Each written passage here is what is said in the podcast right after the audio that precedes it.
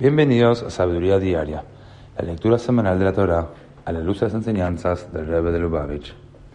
En la quinta lectura de Bezot Abraha, Moshe bendijo a la tribu de Asher con tal abundancia de olivares que parecerían estar siempre remojando sus pies en aceite de oliva. Ellos compartirían esa abundancia de aceite con sus hermanos judíos. Como dice el versículo, Ule Asher Amar, Betobel Bashem Raglo.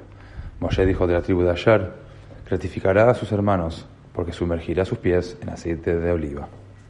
En Lucutés Hijo, tomo 1, el Rebbe nos enseña que el pie, la parte más baja del cuerpo, representa el aspecto más sencillo de nuestra relación con Dios, la entrega a su voluntad. En cuanto al aceite, el combustible para la luz, este representa la percepción intuitiva, en hebreo jochma, la facultad más sublime del intelecto. Así, sumergir los pies en aceite representa nuestro reconocimiento de la virtud de la pura sencillez por sobre el intelecto. El hecho de que la tribu de Asher gratificará a sus hermanos proveyéndoles aceite de oliva indica que su actitud hacia nuestra relación con Dios tuvo influencia sobre las demás tribus.